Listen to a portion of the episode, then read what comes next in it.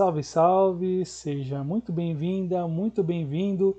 Começa mais uma edição do nosso Toma La Voz da Melami. Meu nome é Douglas Muniz e para tocar essa pauta nesse programa especial de hoje, eu chamo meu colega, meu parceiro, meu camarada Bruno Nunes. E aí, Bruno, como é que vão as coisas, maestro? Fala, Douglas. Fala, pessoal aí do ouvintes do Toma La Voz da Melami. E, bom, programa especial, né, Douglas? Né, a gente pode, podemos falar dessa maneira, imagino, né? Exato, porque são três anos de programa, completando três anos após esse dia 20 de julho, a gente está em reta final do mês e três anos de programa com muitas histórias vividas, muitas pautas debruçadas, muitos assuntos tratados aqui e muito legal poder chegar a essa, esse tempo junto contigo, Bruno, gravando, é, pensando, produzindo coisas, é, tendo contato com algumas histórias interessantes, conhecendo novas realidades a partir do programa, tendo contato com elas e dividindo aqui com, contigo e com os ouvintes, acho muito especial. E, enfim, o que, que você tem a falar em relação a essa, essa importante data do nosso querido e aguerrido podcast? Pois é, Douglas, três anos, né, que passaram aí praticamente voando, né, apesar de todos os problemas da pandemia, né, e, e tudo o que aconteceu durante esse, esse período de três anos, mas estamos aqui, né? Nos mantivemos, né, firmes e fortes, falando sobre futebol sul-americano, né, abordando pautas importantes, é, os próprios campeonatos nacionais, as copas, torneios internacionais, divisões de acesso e fora alguns programas especiais por né, justamente nesse hiato aí de três anos, a gente perdeu os dois maiores ícones do futebol mundial, né? Mas que porventura são sul-americanos, né? Tanto Pelé e Maradona, né? Tivemos edições especiais para os dois. E mas é isso, né? A gente, a gente tem boas horas aí já de de podcast, imagino, né? Aliás, boas, viu? Porque deve dar, acho que dá, já dá para ter uma semana aí de conteúdo sem parar, né? Provavelmente. E eu muito feliz, né? De estar, tá, dizer, espalhando essa palavra, né? Apesar de que hoje tá muito mais popular, né? Mas a gente é da velha escola, né? Da, da época que da época que, sei lá, até falar do, do Milionários, de um Olímpia da vida era estranho, né? Hoje, felizmente, está um pouco menos pior, né? Então, bom, a gente também pode se aprofundar no profundo, vamos dizer assim, né? nas Copas Peru da vida, né? Nos, nos, torne nos torneios departamentais. É, nos... Dá-me um, dá um gol à la vida. Da... Hace-lhe um gol da vida. Hace-lhe um gol da vida. Né? Vaca 10. Então. Vaca 10. Que inclusive contratou um treinador brasileiro, o Rodrigo Santana, né? Exatamente, né? Um time ali da fronteira. E é isso, né? Agradecer, obviamente, quem, quem deu corda para isso nesses três anos, né? O público, né? o mais variado, depois você cita aí alguns nomes, mas desde do, do Amazonas até o final aqui. Até Portugal. Até Portugal. É, fora outros lugares, né, que a gente vê lá no, no medidor, né, que fala de onde a gente é visitado, Mendoza, né, que uma vez o pessoal do Godoy sim, Cruz. Sim, Luke, de Luke também. É, exatamente. Então, abraço a todos que contribuíram de uma certa forma. Sim, é muito especial poder chegar a essas pessoas e, e enfim, ter contar, contar essas histórias para a gente é muito gratificante porque é, são pautas que muitas, várias vezes passam ao largo da, da grande mídia, a gente acompanha isso em cada em cada, enfim, sorteio de Libertadores, isso se apresenta, no desenrolar dos jogos das fases de grupos, isso também acontece. E, enfim, a gente tem tantos meios hoje para conseguir se informar e é, a gente se orgulha bastante de poder trazer essa, algumas dessas informações e de poder trazer um pouco mais da realidade que acontece lá fora para quem acompanha a gente e poder tratar disso com. A gente procura sempre tratar com cuidado, com a atenção necessária, considerando o contexto, considerando todos os aspectos que circundam e poder falar sobre isso sempre muito bom, sempre muito gostoso e a gente estende esse abraço a todos que nos ouvem enfim, desde o episódio 1, desde quando a gente começou a falar ali no, no episódio piloto, ali na retorno das, das competições nacionais, falando da questão do futebol paraguaio ali em julho de 2020 até aqui, passando por várias edições especiais, por vários assuntos que a gente desdobrou, é, como a gente falou de crises nos clubes tradicionais na última edição, enfim, os especiais de Copa, as guias, enfim, tudo que a gente conseguiu abordar até aqui. E com muito gosto, com muita alegria a gente chega, chega nesse terceiro ano, eu, entrando nesse quarto ano, digamos, de, de podcast com muita alegria e com muita satisfação com, e sempre mirando por mais, olhando para o que o futuro pode nos apresentar daqui em diante, meus caros. E, meu caro Bruno, aproveitando o embalo, por qual meio, por qual caminho nosso caro ouvinte, nossa caro ouvinte poderá su sugerir para alta, criticar, elogiar, comentar sobre o programa de hoje, enfim, por onde consegue chegar até nós, meu caro? Na arroba Damelavos, D-A-M-E-L-A-V-O-S, tanto no Twitter quanto no Instagram, então apenas mandem suas mensagens, estaremos verificando. Estaremos sempre atentos, meus caros, e vamos abordar os assuntos mais candentes é, de cara para as fases eliminatórias das Copas Libertadores Sul-Americana, abordando o que foi o segundo turno das, da, da fase de grupos da Libertadores e um, um apanhado final dos classificados e da situação, de como se desenrolou essa fase de grupos, Bruno, e chama muita atenção havia um, um, um, digamos assim, um denominado comum, um denominador comum, aliás, na época do sorteio, de que os clubes brasileiros dominariam com muita tranquilidade a fase de grupos, considerando uh, o volume de times brasileiros, sobretudo, mas olhando muito por uma fragilidade dos adversários. E não foi bem assim, né? Não mesmo. Acho que foi a foi a edição mais disputada de, de fase de grupos nos últimos talvez cinco anos, dá para falar, imagino. Depois da mudança, né? É. Então, muito positivo, né? Até porque eu, eu torço pelos pelos de fora, vamos falar assim, né? Então eu fico feliz com essa. Não vou falar que igualou forças também, né? Mas a gente vê que talvez alternativas foram criadas. Obviamente, alguns times entram em, em fases não tão positivas, mas a gente vê bons exemplos aí e de fora, né, com muito menos dinheiro e conseguindo armar equipes bem competitivas que podem até brigar pelo título. Exatamente. E a gente vai começar é, pelo bloco dos brasas, digamos assim, na pauta.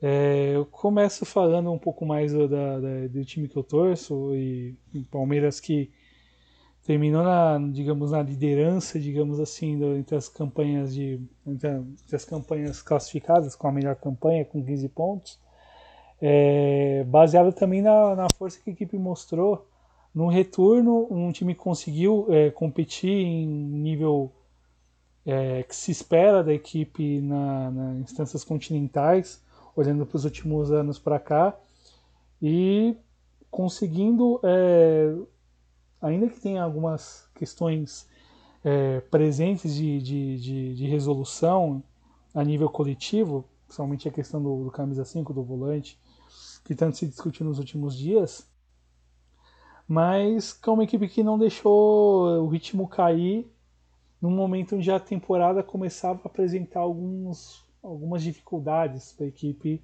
olhando também para a altura do Campeonato Brasileiro. E também facilitou a capacidade decisiva de alguns jogadores em competições como a Libertadores. A gente pode citar o Rony, Rafael Veiga como os exemplos mais cabais, os exemplos mais destacados nos jogos contra o Cerro Portenho e contra o Barcelona, mas sobretudo uh, o bom encaixe do Arthur na equipe, respondendo muito bem com gols e assistências no momento de baixa de alguns outros jogadores importantes no time, o caso mais importante, o caso mais destacado da equipe do Dudu. E passa a pelota para ti, Bruno. É, esse Atlético Paranaense que teve mudança de treinador, caiu num grupo que se esperava maior dificuldade e a equipe tirou de letra, não? Tirou, né? Foi até uma. um pouco surpreendente, né? Vamos falar assim. É... Não, não pelo time, mas talvez pelo Atlético Mineiro em si, né? Todos verem ele como o grande nome do grupo. E quando a gente foi, foi ver, o Furacão né, foi muito bem no, nesse, justamente contra o Atlético também mostrou solidez, né, uma, uma competitividade enorme, justamente contra equipes como Atlético.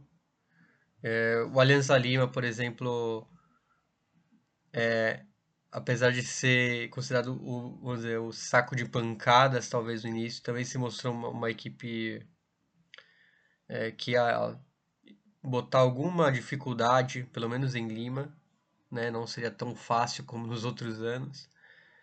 E o Libertar que sempre é um, é um time chato, né? Não importa o que aconteça, é um time que vai brigar, né? Não, não vai ser uma oposição fraca nunca.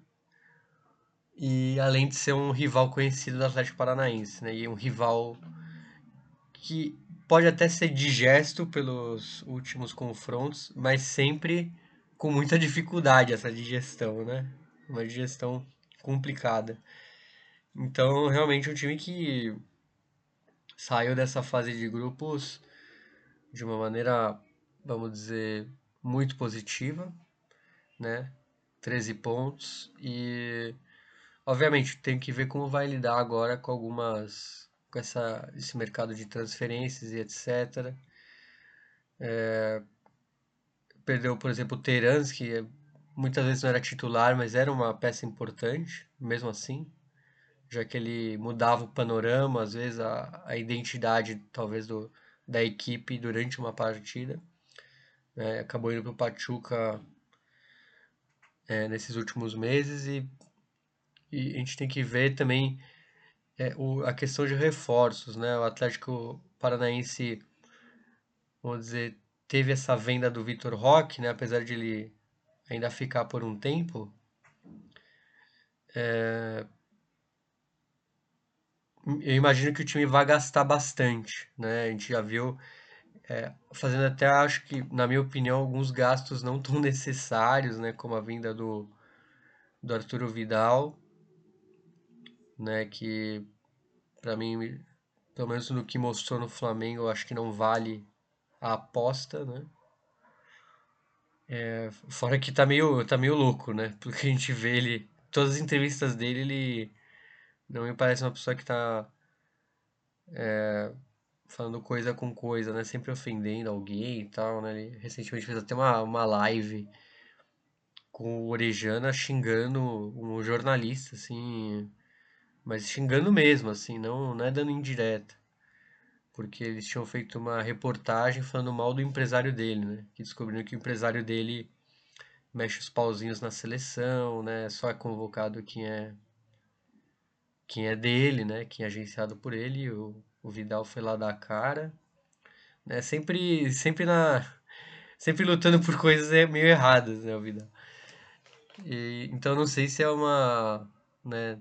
não me pareceu uma boa, né? Obviamente ele, a gente sabe o que ele já fez, né? Ele pode fazer de novo, mas eu acho que foi algo bem de risco, né? Apesar do, do Atlético, imagino ter um plano, né? Já que é um time tão bem, pelo menos falado que é tão bem estruturado, é, imagino que tem algum tipo de plano aí.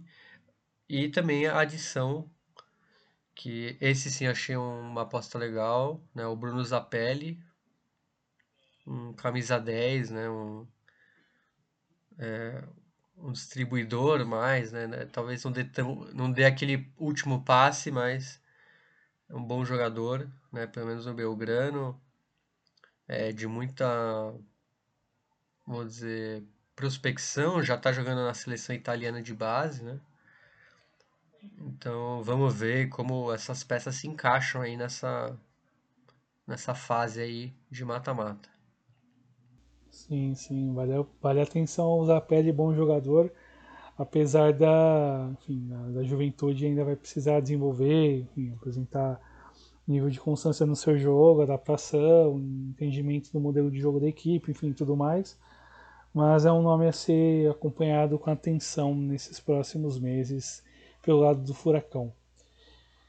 E a próxima equipe falando do Inter Internacional, que teve seus momentos de oscilação na campanha, mas vale destacar que é o único brasileiro que não foi derrotado até aqui no, no, na competição, né? Tem três vitórias e três empates, passou na liderança do grupo, num grupo que, que se imaginava é, complicado por conta da, da, um equilíbrio entre os três primeiros que acabou se confirmando ao final das contas com o Metropolitanos sendo entre aspas o fiel da balança na, na, na questão, mas mesmo assim os venezuelanos, os Metropolitanos não conseguiram ser o fiel da balança, foi, foi o único time que terminou zerado, terminou sem pontos conquistados na competição, é, enquanto que a disputa entre Internacional, Nacional e Independiente Medellín foi ali palmo a palmo, ali disputando pelas duas vagas. O Inter que conseguiu é, mostrar força no retorno, junto com um momento do time no brasileiro, conseguindo acumular bons resultados, ainda que o desempenho oscilasse um pouco, mas ficar alguns jogos sem derrota foi importante a nível de retomada de confiança, é, com vitórias como, visit, com vitórias como visitante contra o Metropolitanos 2 a 1 foi importante. É, conseguir somar pontos no Uruguai e superar uma, com autoridade Independente Medellín, talvez o melhor jogo do time na temporada, uma atuação muito boa dos jogadores de frente, uh, sobretudo Alan Patrick e do Luiz Adriano que fez dois gols na, na, vitória, mas é uma equipe que vai ter inserção de, jovens, de novos jogadores, tem a readaptação do Charles Arangues, que retornou depois de 10 anos jogando no futebol europeu, a própria chegada do Ener Valência é, oferece mais poder de fogo ao setor ofensivo da equipe. A manutenção de jogadores importantes, o caso especial do Vitão, do Fabrício Bustos, é, oferece maior, é, maiores garantias para a equipe agora treinada pelo Tchatcho Kudê. E acho que vale muita atenção para um Inter que mira bastante a chance de chegar longe nessa competição e ter a força que a equipe mostrou até aqui na temporada, a ver como vai ser o ajuste com um técnico novo, com um modelo de trabalho diferente e os ajustes que precisarão ser feitos até o jogo com o River Plate. Eu passo a pelota para ti, Bruno, e esse Fluminense que foi de mais a menos nessa fase de grupos.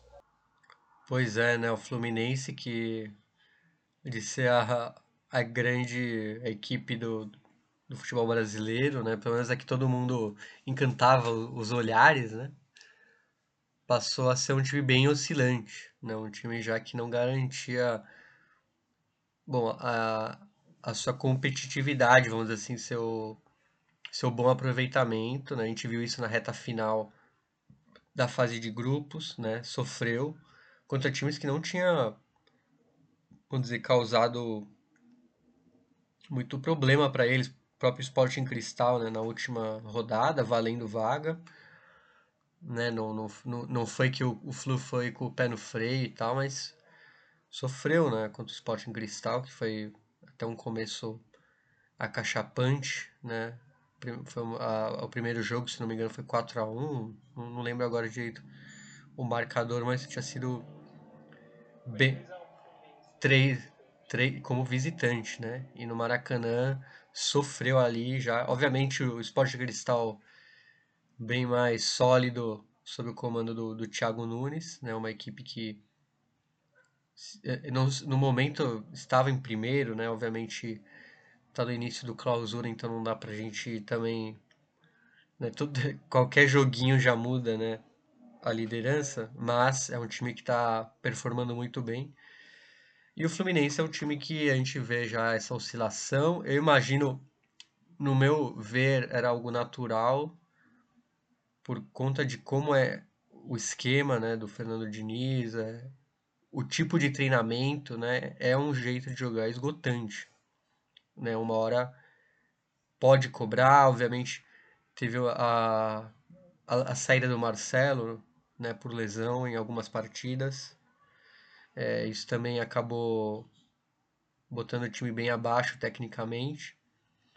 E alguns que performavam muito bem já não estavam na mesma, né, em sua mesma forma, né? O Hermancano fazia gol toda a partida, hoje já não já não aparece sempre, né? Apesar de ainda ser, obviamente, um talvez o melhor atacante no futebol brasileiro, é, não tá com aquela letalidade absurda do início da temporada, né? Que era até algo meio meio fora da curva também, a gente tem que falar. E não sei se a, a, a qual ponto esse interinato do Diniz na seleção, é, se isso talvez tenha afetado algo né, no, no dia a dia, no, no pensamento. Então o Fluminense realmente é o time que foi de menos a mais e de uma maneira bem abrupta, né? A gente não esperava isso, acho que de uma maneira tão fulminante, acho que é a palavra, é, porque isso foi uma coisa, um intervalo de um mês, né? Uma coisa assim, já, já tinha realmente eliminado na Copa do Brasil, então o Fluminense tem que estar muito de olho, né? É um time que antes a gente estava meio tranquilo, achando que seria um grande favorito, e hoje a gente já vê com outros olhos, pelo menos na minha opinião, Douglas. Pois é, pois é. Essa, esse momento de oscilação é, trouxe problemas, está bem trazendo problemas com a campanha no brasileiro, mas o importante é lembrar que a pontuação à margem de, de vitórias no primeiro turno da fase de grupos já oferecia uma sensação mais tranquila, né? E um grupo que onde os quatro times é, tiveram chances de chegar na última rodada, algo que não que não aconteceu é, propriamente nos outros grupos, mas chegar na última rodada com chance de, de, de ser eliminado, ficou um gol, enfim, do caso do Sporting Cristal vencesse no Maracanã, passaria os peruanos para a fase seguinte, o que seria, enfim, catastrófico, considerando todo todo o momento da equipe na temporada e todo o trabalho feito até ali. Mas passou, que é o mais importante, em fase de grupos é passar de fase, que é o mais que é, o, é a parte mais importante. Passou como primeiro, vai ter no mínimo a vantagem de jogar como mandante no jogo da volta no seu mata-mata. Do Fluminense eu falo do Flamengo, que passou por momentos de inconstância, é, problemas em vários momentos dessa fase de grupos, a questão da mudança de treinador, dos acertos e dificuldades que, que a equipe mostrou no andamento da, da fase de grupos até uma forma, até poderia até dizer, Bruno, que houve uma grande subestimação das, dos riscos que uma fase de grupos de Libertadores apresenta e do que os adversários poderiam apresentar à equipe. Isso foi muito notável é, já no sorteio da, da, na definição do sorteio da fase de grupos e se apresentou ainda assim mesmo com o time jogando mal, né? Sim, é realmente e assim, um grupo que a gente, se a gente for analisar, né, os outros dois, não era um grupo tão difícil assim, né? É, tinha, tinha dois, vamos dizer, do, dois rivais mais de baixo perfil, né? O Racing, obviamente, muito bem. E acho que talvez não se esperava pelos últimos anos, né, do Flamengo. Mas, mas ao mesmo tempo é, acabou com uma melhora imagem que o próprio Fluminense, né? Pra, na, minha, na minha visão. Por conta de Copa do Brasil, né? Até esse final de grupo. Acabou passando uma imagem até melhor depois que justamente do Fluminense que dominou o, o primeiro semestre, basicamente. Pelo menos somando tudo, né? Obviamente se fala muito no Botafogo, mas até o momento o Fluminense era o grande time do Brasil, né? E, e o Flamengo tinha essa imagem de, da, da, perda dos títulos, né? Esse início conturbado do Vitor Pereira. E com o São Paulo uma inconstância, mas, que, mas algo que parece que às vezes dá uma engrenada, né? E se vê principalmente em Copas, né? É um time que me parece que vai dar muito trabalho em mata-mata. Né? Um time que também, naturalmente, por ter pegado casca esses últimos anos, é um time que a gente nunca vai poder falar, mesmo meio fraco, meio combalido, não dá para você ter um momento de desatenção contra esse time do São Paulo, né? E, e eu imagino que é um time com prospecção de longe, né? Mesmo com toda essa inconstância, etc., eu vejo ele em melhor momento que grande parte desses brasileiros que a gente já falou agora. E o Galo, o que te pareceu? Com 10 pontos, passando com um ligeiro sufoco ali no segundo turno, com mudança de treinador e tudo mais. O que te parece o Clube Atlético Mineiro nesse momento de, de mudanças institucionais e dificuldades na Libertadores? É, eu acho que realmente é o que mais vive um momento conturbado, né? Até pelo, pelo investimento, pelo elenco. É, é um time que se esperava muito mais, muito mais mesmo. Como a gente falou naquele grupo, quando apareceu, se imaginava o Atlético melhor que o Atlético Paranaense e muito mais pela, pelo elenco, obviamente, do que pela cultura de jogo por, e etc. É, e, bom, essas saída né, do, do Chacho, que até o momento era muito criticado e etc. E agora com a chegada do Felipão se vê que o problema não era muito bem o Chacho, já que piorou muito né, o time com o Felipão. É, e é incrível, por exemplo, os números do Hulk, né? Baixa o Felipão. Né? Ele não vem sendo 1% do que ele era. E é preocupante, né? É um time que tem que se preocupar bastante no mata-mata, porque não está apresentando um futebol legal, né? Não está apresentando um futebol competitivo. Obviamente tem algumas falhas no elenco, acho que em geral é muito bom, mas ainda pelo que se promete, né, pelos valores que giram ali no, no Galo, a gente espera mais, né, até de contratações. E vamos ver, né? Vamos ver. Acho é, é, realmente acho que é o mais conturbado aí dos brasileiros que classificou. Né? Acho que é o que mais corre perigos aí. Concordo plenamente, meu caro, mas a Libertadores digamos, começa a partir das oitavas, enfim, tem muita coisa que deve, que deve se transformar até lá.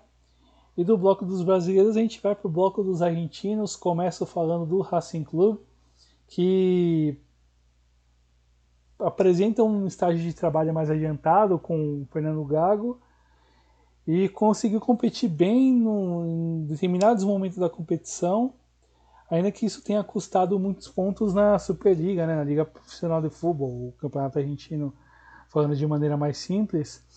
E esses momentos pontuais, o, o trabalho coletivo foi muito mais importante, ainda que as peças é, que chegaram com cartaz não tenham, tenham rendido muito poucos. Caso especial do Paulo Guerreiro, que chegou com um grande cartaz para substituir o Enzo Copetti na missão de fazer os gols, mas não conseguiu.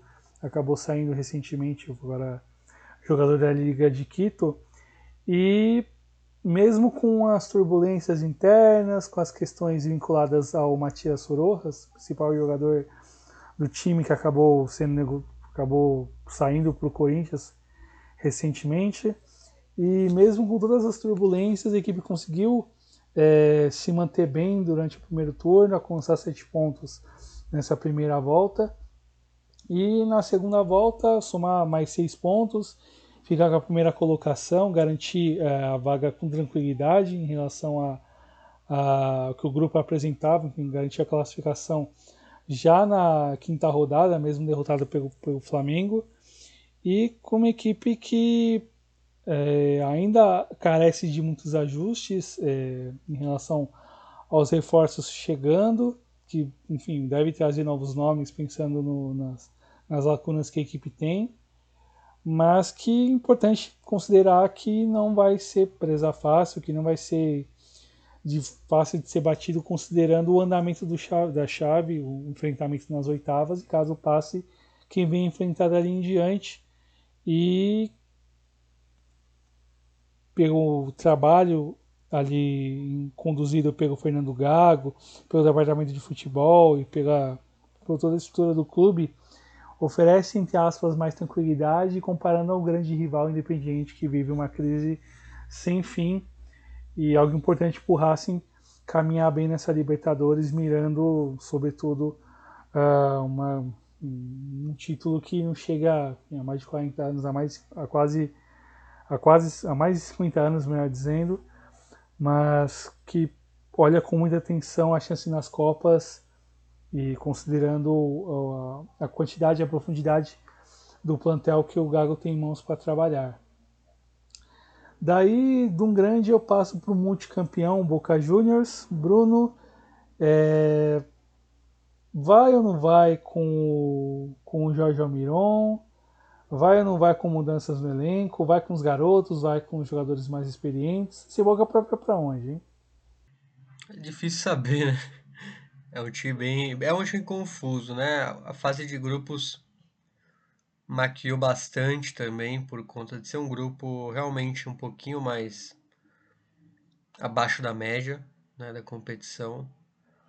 É, obviamente mostrou uma solidez, né, alcançou pontos em situações adversas, é, mas é, é, realmente um grupo assim com o Mônagas da Venezuela, que não é também horrível, né, perto de outros, vamos dizer assim, na competição, mas era o time mais fraco, obviamente. O Pereira, um estreante, e o Colo-Colo é uma fase absurdamente ruim, né? Horrível, é. Não dá nem para falar que é ruim. E então isso talvez tenha maquiado um pouco esse Boca, né? Essa, esse, o, esse trabalho do Miguel Almiron. Obviamente a gente vê melhoras em relação por exemplo, ao Batalha, ao, ao Ibarra. É, a gente vê talvez novos personagens, né? O Luiz Advíncula vem talvez tendo um protagonismo maior, por exemplo. E, bom, a chegada de alguns jogadores. É, o Merentiel, é, por exemplo, apareceu um pouco mais nessa reta final do argentino, né? Já que a gente tá falando também do campeonato nacional um pouco. É, mas mesmo assim, é um time meio que não dá para você bater o martelo em, nem pro bem nem pro mal. É né? uma coisa meio, meio maluca até de, de, de falar. E, mas obviamente a gente vê que vai ser algo bem complicado, né? Essas próximas fases aí pro Boca Juniors. E tem que ver, obviamente, né? É um time que tem muitos jovens no meio campo, né, de, de muita prospecção, né, o Valentim Barco, o Eck, é, o Eck, Eck Gonçalves, é, o Eck Fernandes, é, e também a chegada de reforços, né, a gente está num sábado aqui gravando, onde basicamente se bateu o martelo, né, já não é uma especulação que realmente o Cavani vai ser um reforço né? Aliás, é alto perfil de reforço. Obviamente não está na, na, sua fase prime, né? Obviamente, no, no seu, seu melhor. E, e sempre é uma incógnita, né? Até porque ele não teve um grande campeonato espanhol pelo Valência. sempre fica uma dúvida, né? É que a gente sempre fala, ah, não, esse cara destruiria, né? Nas Américas, não sei o quê. Mas às vezes não, né? Mas eu acho que real, realmente vem para, obviamente, é outro patamar de reforço e algo que pode ser muito positivo, né? Você receber no mata-mata um jogador dessa, desse calibre. Então acho que tem tudo para melhorar, de fato. E, mas vamos ver, né? Porque o time não vai, não, é, ele já não é um cara que vai jogar sozinho mais, né? Ele vai precisar de uma engrenagem funcionando. E esse Boca às vezes dá uma emperrada, né? Isso é um fato. Esse, esse Boca não é um constante, não é uma máquina funcionando constantemente, né? Pois é, pois é, e um Boca que deve perder também jogadores importantes. Falam-se na saída do Alan Varela, um dos grandes meio-campistas do futebol argentino nos últimos anos, que deve ser negociado com o Porto. E vamos ver quais mudanças o Boca vai enfrentar mais, pensando nesses dias restantes até o jogo na Libertadores. Uh, falando do arquirrival, o River Plate, que fez 10 pontos no grupo do Fluminense. É, haviam dúvidas sobre a capacidade de competir com mudança de treinador, com fim de ciclo de alguns outros jogadores aí que já apontam para o final de carreira. E a equipe, ainda com seus problemas, conseguiu é, responder melhor no retorno da fase de grupos, com um empate contra o Sporting Cristal, é, que ainda manteve a equipe é, com chances. Uma derrota no Peru poderia complicar demais a situação do time na competição. E acabou conseguindo gol na reta final do jogo, naquela quarta rodada. Conseguiu vencer o Fluminense com autoridade na Argentina e conseguiu enfim, sacramentar a classificação com nova vitória contra o The Strongest. É, se discute também a nível de saídas é, após a conquista do, da Liga Argentina a possível saída do Lucas Beltrán, dizem que está negociado com o futebol espanhol. A janela de transferências ainda restam mais um mês ainda para rolar e muita coisa pode acontecer. E o River sonha em conseguir mantê-lo ao menos até o final da temporada e manter juntamente com outros grandes destaques. A gente pode lembrar do Ezequiel Barco, um jogador que foi muito importante no andamento da, da equipe na temporada. É, inserção de outros jogadores no time titular que talvez seja mais complicada pela boa fase de outros nomes. A dúvida é se Nicolas de la Cruz vai permanecer até dezembro, que é um outro, uma outra pauta importante, um jogador importante para o funcionamento da equipe treinada pelo Demichelis. Enfim, ainda tem as suas dúvidas também. É, é uma possível não continuidade também do, do próprio Miguel Borja, que vem dando indiretas, né? Por não, ter, não estar sendo tão utilizado. Né? Recentemente é, ele alcançou a marca incrível né, de ser o segundo maior artilheiro da história de competições de clubes da Comembol. Né, ele passou o, Rorro Lopes, né, o Hernan Rodrigo Lopes, uruguaio que fez carreira no, no futebol paraguaio. É, obviamente só atrás do Alberto Spencer, que eu acho que é difícil alguém bater essa marca. É, mas que não vem sendo muito aproveitado, né? E mesmo com a saída do Beltrán, não sei se teria o clima né, para continuar, já que tem também tem o venezuelano Rondon, né, que não está também agradando muito, mas que tem sido uma peça muito mais acionada que o Borja, por exemplo. El Colibri Borja, como dizem o apelido dele na, na Argentina, mas o, a dificuldade de, de, de, de conseguir ser aproveitado é algo algo que, que afeta de uma, uma forma um jogador que, que é considerado opção importante para a seleção colombiana, que é um jogador que considera o River com uma grande chance de, de conseguir é, marcas melhores na carreira. Ele acabou perdendo o pênalti no jogo da Libertadores contra o Sporting Cristal, que deu problemas, mas a dúvida é saber se outros jogadores devem reforçar o plantel milionário. Eu acho que não devem vir mais saídas, considerando esses nomes citados. A ideia fatalmente vai ser manter a base até o final do ano e considerar a, o nível e a coesão desse elenco, desse bom elenco treinado pelo Demichelis, como um argumento importante para seguir adiante na competição continental. E o, o surpreendente ou não surpreendente, a gente no equipe treinada pelo Gabriel Minito, Bruno, que você cravou que classificaria lá no guia da, da, no guia da Libertadores, da fase de grupos, se cravou de maneira categórica que daria Pitch na fase das oitavas de final, e de fato o Pitch alcançou a classificação com grande tranquilidade, não? Só para ser justo, eu cravei que a, a não passagem do Corinthians, né? Acho que foi mais isso do que. Foi mais apostando na. Vamos dizer, na bagunça interna né, do Corinthians do que realmente. Obviamente, são, eram clubes de, de, de, de ótimo é, desempenho, né? Não, porque sei lá, se, mesmo se o Corinthians tivesse ruim e fosse um grupo mais ou menos fácil, provavelmente ele teria passado, né? Mas como tinha duas equipes bem organizadas, né, já aconteceu o que aconteceu.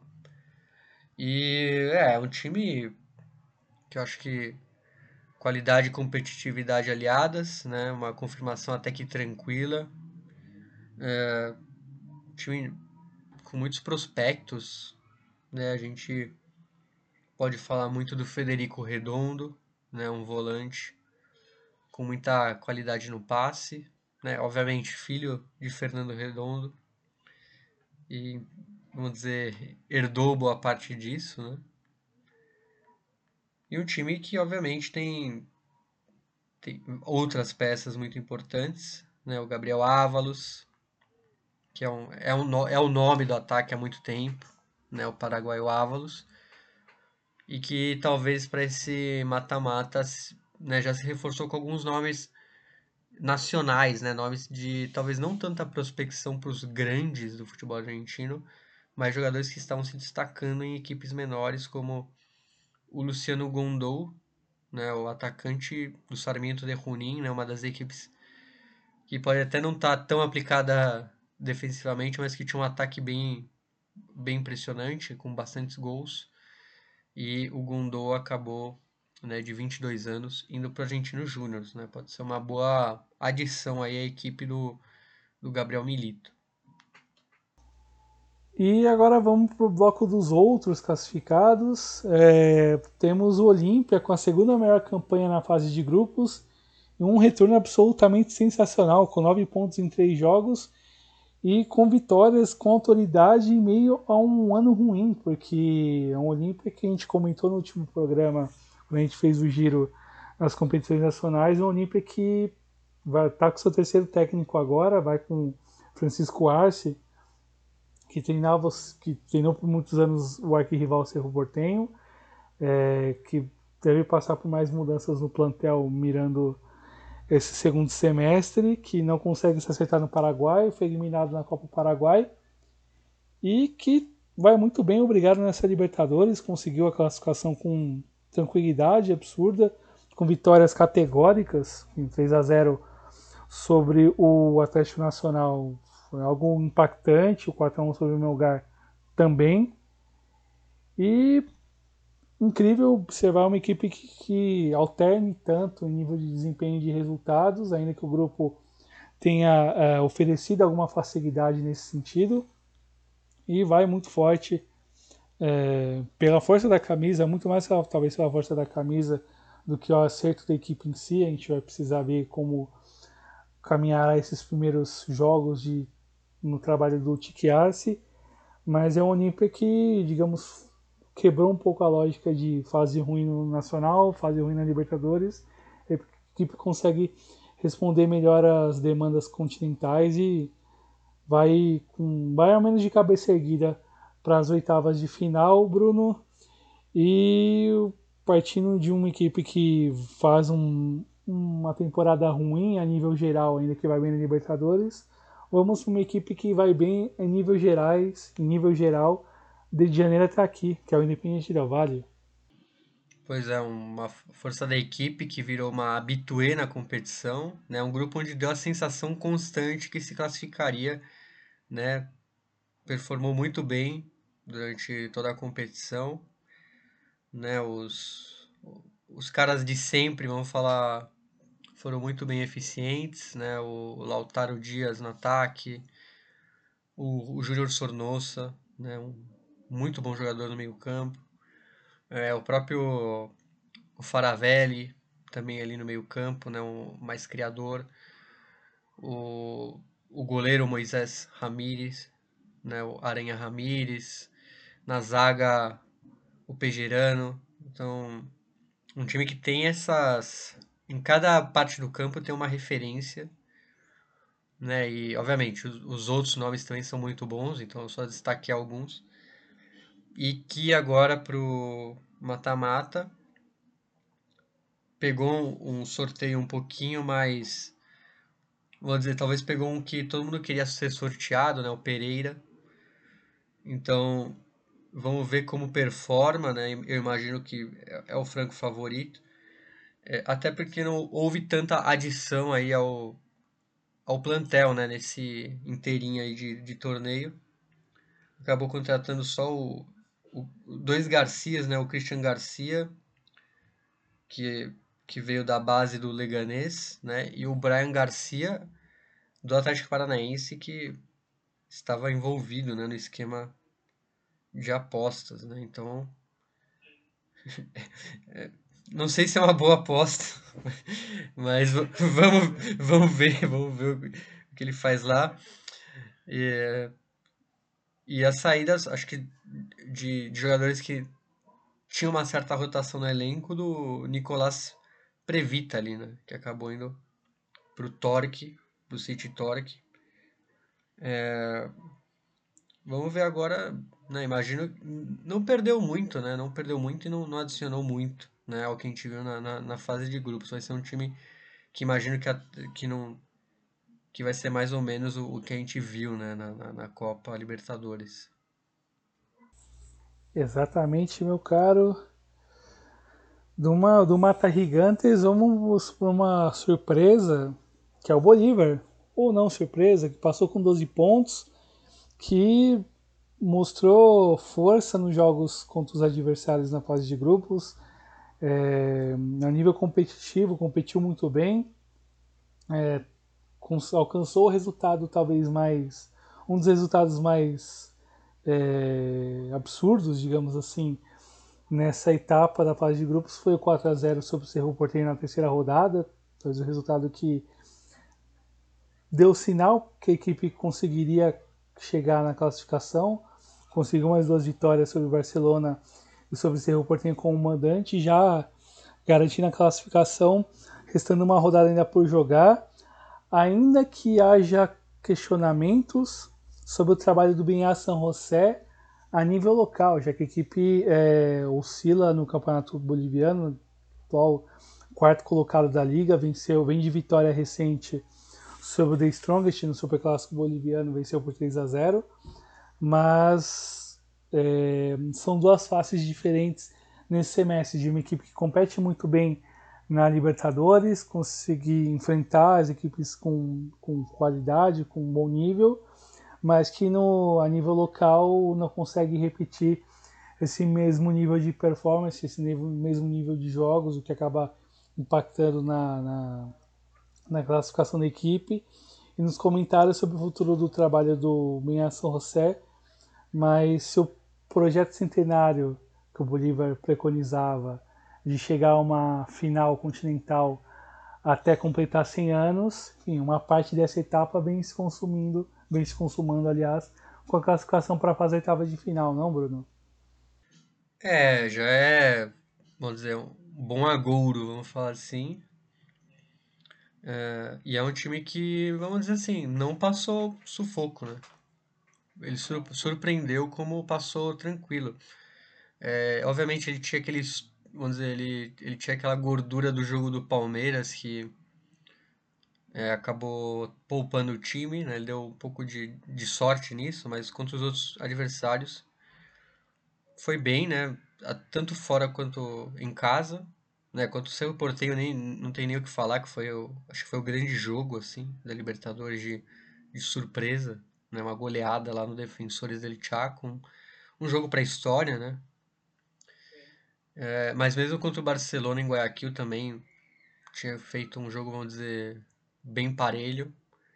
É, se perdeu contra o Palmeiras, mas não sei se também por conta de uma de um relaxamento natural, né? Era um jogo já dos classificados e o Palmeiras estava com aquela coisa de tipo tinha perdido, né? Então acabou sendo um, uma goleada, mas acho que não define o, o que é essa equipe, né? Vai ser uma equipe bem chata no mata-mata, até pela é, dependendo do, de como vai ser as partidas, né? Sempre jogar na altitude em um mata-mata é complicado, né? Porque de repente eles conseguem fazer um, um bom marcador e para reverter é complicado.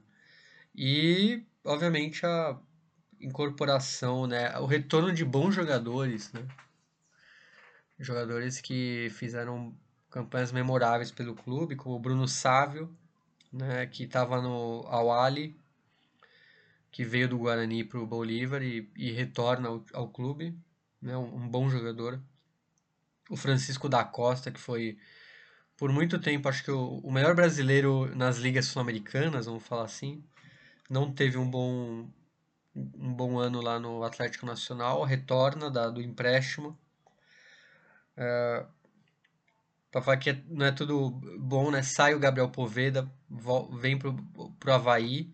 O Poveda foi contratado para ser, tipo, o grande nome da temporada e não se adaptou ao futebol boliviano, né? Não, não performou. É... E a saída do Roberto Carlos Fernandes, que também é um problema, que acabou indo para o futebol russo, né? Vai jogar na, no Báltica, que acabou de subir para a Premier League russa. É, que vai ser realmente um, um, um, acho que o maior problema nessa saída do Roberto Carlos Fernandes. E falando de saídas, meu caro, Nacional que vai com muitas saídas né, no seu elenco, né? aproveitando o gancho para falar do Bolsijudo que passou com 11 pontos. O que, que dá para falar do Bolsijudo, dos uruguaios e das, das mudanças profundas num, num momento do ano tão importante? É, é um time que se despedaçou, né? É um time que talvez que vai ter outra cara nesse mata-mata. Já não estava fazendo um, um, é, um intermediário, né? O torneio intermediário daqueles. E perdeu basicamente jogadores muito importantes ali de sua do seu sua formação, né? Né? O retorno aí do do Gaston Pereira ao futebol italiano, né, o fim do empréstimo, do, do Romano Gutierrez também para o futebol espanhol, e principalmente a saída do Sérgio Rocher para o Inter, e a do Camilo Cândido né, para o Bahia. Então, um time que meio que perdeu muitas peças do time titular, trouxe muitas peças também, né, por exemplo, Gonzalo Carneiro, né, aquele Gonzalo Carneiro, Sim, o Chori Castro, Gabriel Baez, que vem do, do Cerro Portenho, o Franco Romero, que vem do futebol suíço é, e é uruguaio, né? Nunca jogou num grande do Uruguai, tem que ver como esse zagueiro vai performar. Fora as especulações ainda, né? Já que muito se fala que, por exemplo, que o, o Fabiano Nogueira vai para a Arábia Saudita.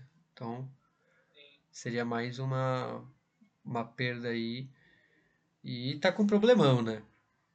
Acho que o Nacional é o time que mais se, que mais se desca, descaracterizou aí entre essa fase de grupos e o, esse começo de mata-mata. E, uma, então, e uma equipe que tinha competido tão bem na, na fase de grupos, ainda com seus problemas, conseguiu. E um grupo equilibradíssimo. Né? Sim, né? entre os três mais fortes e chamam muita atenção quantas mudanças em tão pouco tempo para um jogo tão importante. Talvez o, há um clima, entre aspas, de jogo do ano contra o Boca Juniors aí na, na fase oitava de final, ali pelos, pelo que o dirigência fala, a partir do presidente, alguns jogadores também, como estão olhando para esse confronto. E, poxa, é muito duro pensando no, no, na, nas dificuldades que a competição vai apresentar e nas dificuldades da, de, de, de, de adaptação desses jogadores à equipe uruguaia nesse momento do ano e enfim, talvez possa custar muito pensando enfim, no andamento da temporada. Um outro tradicional que passa de fase também com seus problemas é o Atlético Nacional, que o equilíbrio que se esperava em relação à qualidade da equipe não se viu no, durante o semestre, ainda que tenha conseguido somar pontos uh, que valeram a classificação para a fase semifinal, para a fase é, oitavas de final da Libertadores. É, equipe que era treinada pelo Paulo Atuori, brasileiro, é, chegou à final também do colombiano, mas não conseguiu superar o Milionários ao final das contas, ele não permaneceu no clube, uh, mas um dos, seus, um dos seus colegas de grupo de, de, de, de comissão técnica permaneceram, que é o William Amaral, que hoje é o treinador principal da equipe, que enfim teve carreira como jogador teve carreira um pouco mais obscura no futebol ali no futebol português, espanhol e francês. Como assistente técnico trabalhou uh, muitas vezes com o Paulo Tuori e, e, como treinador tem a carreira um pouco escassa. Primeiro trabalho mesmo, uh, trabalho mesmo como treinador agora no Atlético Nacional. Um bom começo de, de, de segundo semestre de, de finalização e também passou por mudanças importantes nessa nesse inteirinho, nesse tempo sem, sem jogos. Uh, jogadores que faziam parte do plantel acabaram saindo. Caso principal do, do Palácio, o volante muito bom nível, acabou sendo negociado para o futebol mexicano. Chico da Costa acabou não sendo o que se esperava após a temporada passada, que emplacou no Bolívar, acabou retornando para a equipe boliviana, como você bem comentou. E um trabalho que vai ser projetado é, com atenção a alguns jovens que vão ganhar mais tempo de jogo. A gente pode citar o próprio Oscar Pereira, que é um prospecto muito interessante da base, o Thomas Angel, que é filho do Juan Pablo Angel, histórico atacante colombiano, que fez carreira no próprio Atlético Nacional. A chegada do Maxi Canteira, destaque do Deportivo Maldonado desde a temporada passada, é uma adição muito interessante. Enfim, a manutenção de alguns experientes, casos do Dorlan Pabon e do Jefferson Duque, oferecem mais, mais lastro para essa equipe e uma maior condição para conseguir é, pensar uma campanha mais larga na Libertadores e o semestre vai mostrar isso, considerando o andamento também da temporada local. E fechando dos colombianos, eu passo a bola para você falar do surpreendente Deportivo é, Pereira, Bruno. Só antes de falar do Pereira, também a adição recente do, do atacante venezuelano Eric Ramírez, né, que veio do, do Dinamo de Kiev, fez carreira basicamente no leste europeu, em times até grandes, e que vem para fazer uma das suas primeiras experiências em alto nível na, na, América do Sul, que é uma aposta bem grande do Atlético Nacional, né? O, o Eric Ramírez. E, bom, agora falando de Pereira, é, surpreendeu demais a menos no retorno, mas se impôs no confronto direto e ficou com a vaga, né? Mesmo em meio a um, a um semestre bem complicado, né? É, na apertura colombiano, né? Acabou não, não sendo o melhor dos, dos anos, se entende por conta do, da, do ineditismo, né? Um time que não tem aquela capacidade de reter seus jogadores, né? Acabou em 12 lugar apenas, mas um time que na fase de grupos é, aproveitou a fragilidade do Colo-Colo e ficou com a segunda vaga, né?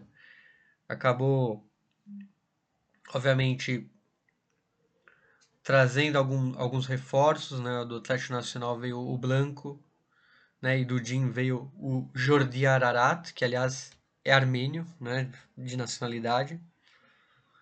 É, jogou pela seleção armênia, apesar de ser colombiano, né? Jogou muito tempo lá e, e pode jogar pela seleção, já já estreou. É, e umas, algumas saídas, né? O, o Kevin Aladesami, né? O sueco nigeriano colombiano que participou de alguns jogos, até com certo protagonismo na Libertadores, mas que voltou aí ao Fortaleza. E mas Fortaleza colombiana. Fortaleza, é, Fortaleza, Fortaleza colombiana, exatamente. dizer. Fortaleza aliás, CIF. voltou e foi negociado, né? Foi, foi, foi pro Tátira, na verdade. É, sem nenhuma grande adição, né? Não, não vai ter um grande reforço.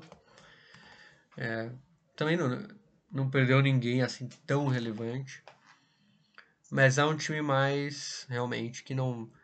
Qualquer coisa é lucro daqui para frente, né? Na, na competição. Exato, já fez história classificando para a fase final, né?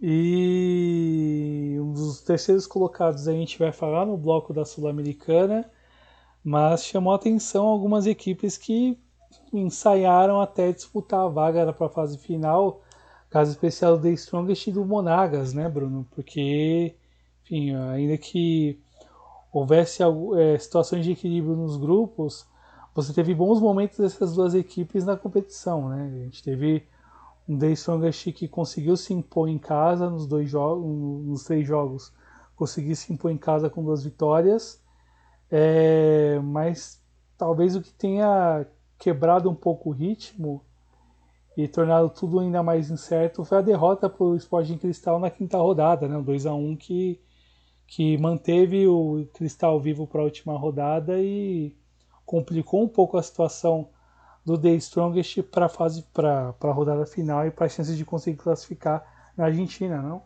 É, foi realmente um um time que lutou até o final, né? Foi foi uma equipe forte, né? Como diz o próprio nome. É, no final, é, era um grupo bem complicado, né? né? E teve também essa a melhora do Sporting Cristal, fora tudo que aconteceu, né? Depois, é, é, e é um time de, de acho bastante prospecto até para o segundo semestre por conta da chegada do Ricardo Formosinho, né? Ex-auxiliar do, do, do, Mourinho.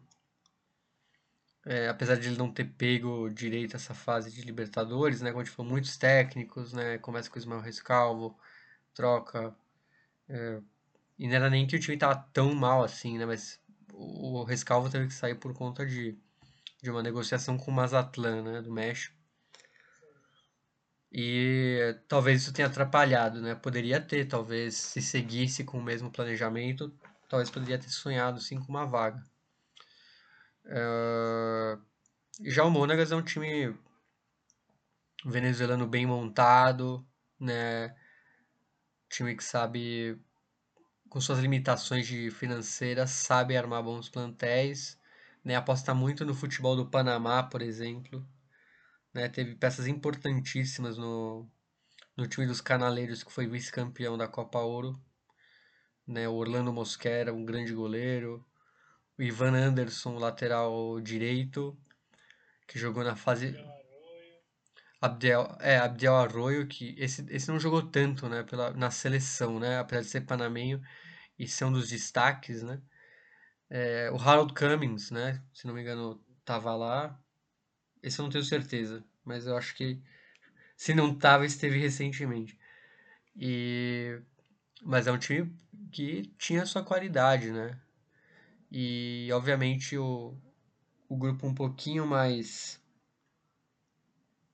um pouquinho mais, vamos dizer, fácil como se mostrou, ele não, vamos dizer assim, não, acabou não não consegui, é, vamos dizer, conseguiu batalhar até o final, né? É um time que talvez não se esperava pelos nomes que estavam lá, mas fez bons jogos contra o Boca, contra o Colo-Colo, né?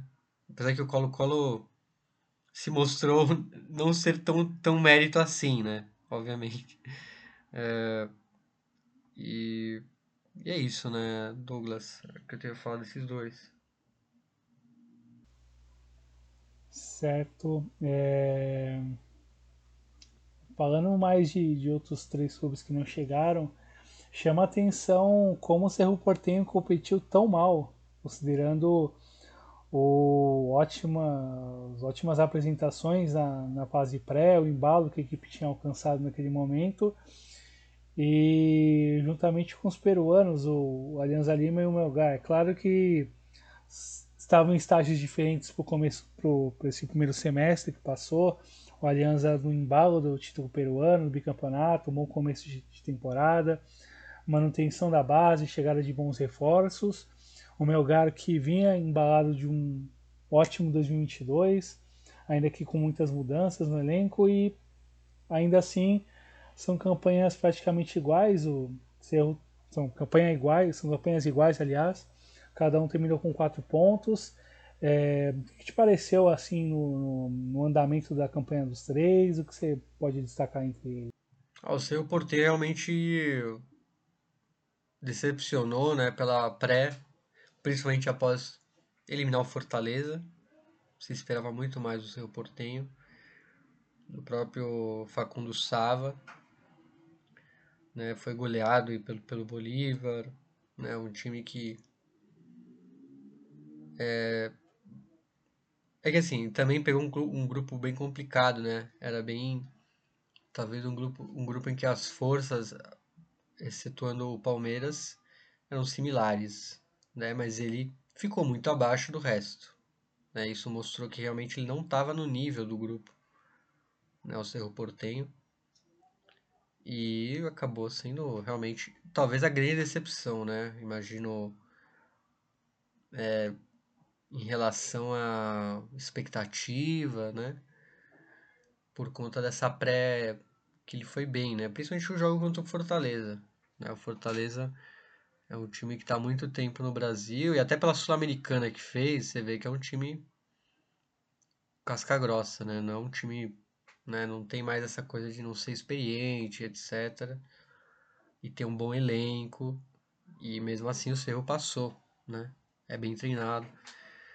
Então realmente foi o grande, para mim, a minha grande decepção. E os peruanos, o Aliança Lima, eu vou falar que não acho que tenha sido um fracasso, era um grupo muito complicado. Eu acho que se ele tivesse talvez pego um grupo que nem o do ano passado, por exemplo, ele poderia ter passado, né? Foi um time que ou, me parece ou tivesse trocado ou, ou estivesse no grupo do Melgar nessa temporada. Por exemplo, é, também. Eu acho que estava em melhor forma que o Atlético Nacional, por exemplo. É, não, não acho que foi não, não acho que decepcionou. Acho que ele até eles esse estigma das, das derrotas com a vitória né, foi superado, com a vitória sobre o Libertar. É, mas me parecia já um elenco meio leve, assim, né? Que não tinha essa pressão. E uma equipe muito boa, na verdade, né? No papel, né? no banco. É, e eu acho que ele deu um azarzão aí. Esse grupo era muito complicado, né? É, todos eram times para passar de fase. Então, realmente o Aliança deu um azar aí. E o Melgar já esperava pela, pelas grandes mudanças desde a saída do Nestor Lourenço, acho que no, na metade do ano passado. Né, o Melgar passou a. decaiu muito, apesar de ter tipo, eliminado o Inter, por exemplo, na Sul-Americana. Mas aí, mas nessa época, por exemplo, já era, já, já mostrava sinais, né? Já não era o, o Melgar acachapante do início né, do primeiro semestre.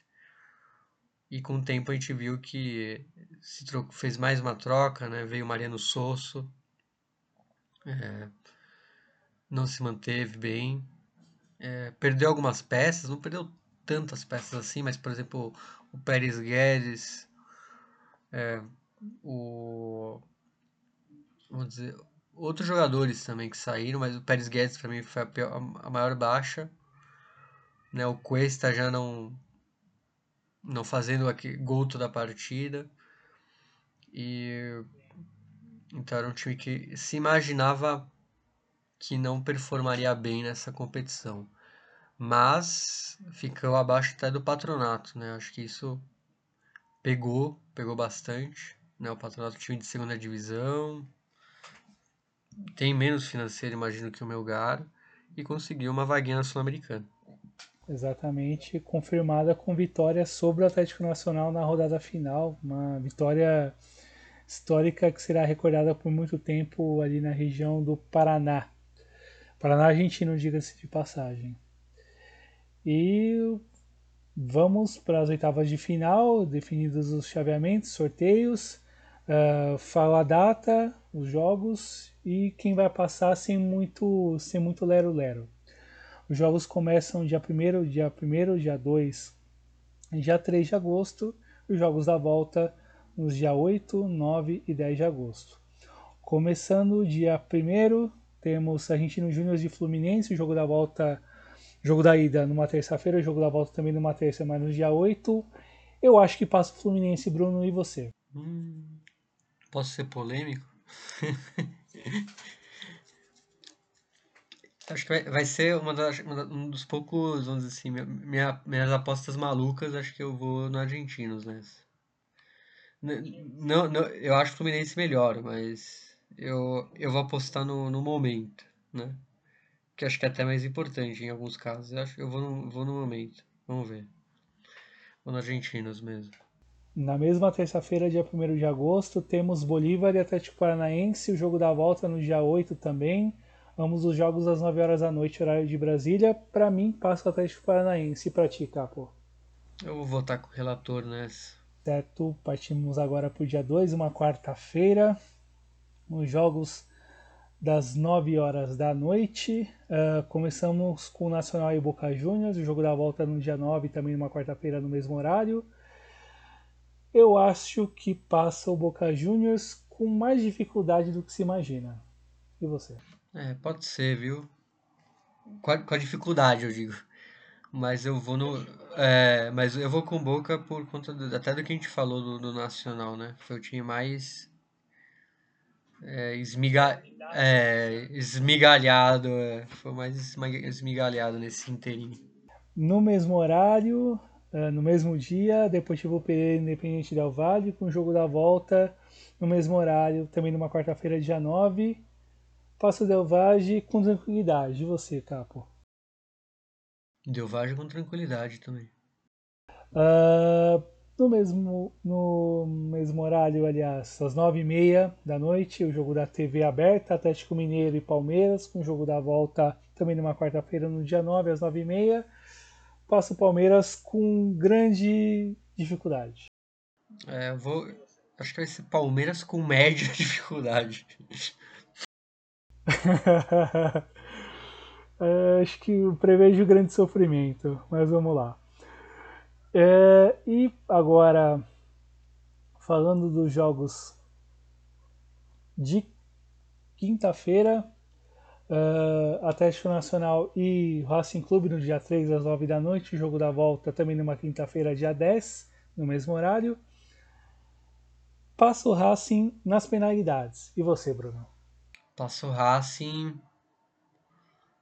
com dificuldade, mas passo o Racing. Não sei se, não sei se nos pênaltis, mas com, com dificuldade.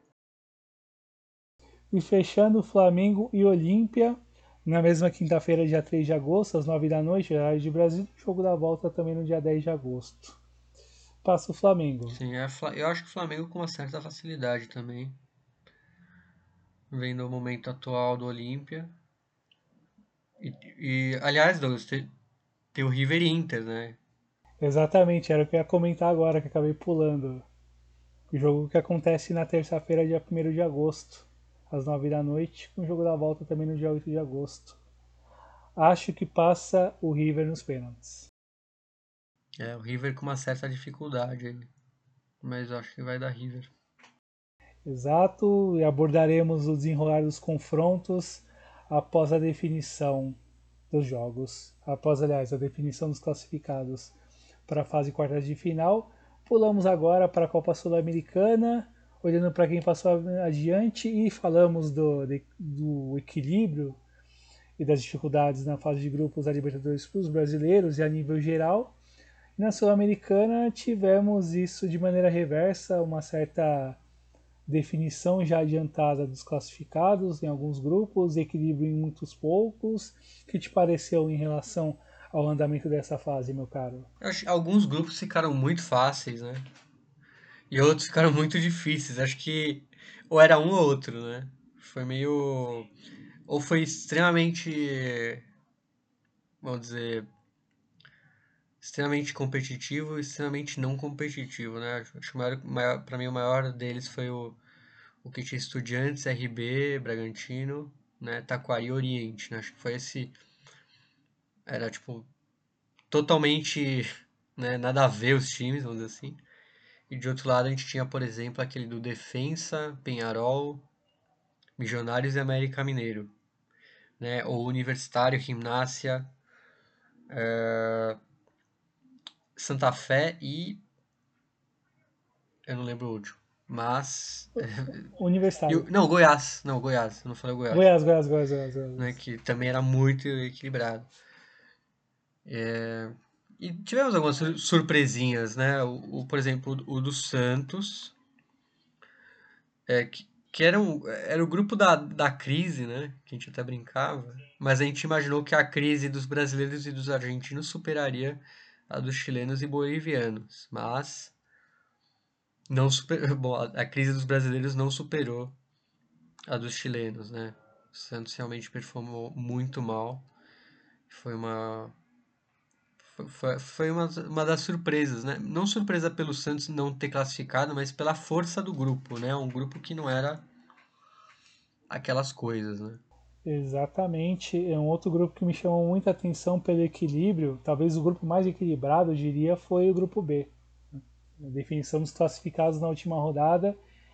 E antes de começar a última rodada, todo mundo ainda ali com chances de classificar. E a gente começa abordando o bloco dos Brazucas, o bloco dos Brasas, classificados diretamente já para as oitavas de final.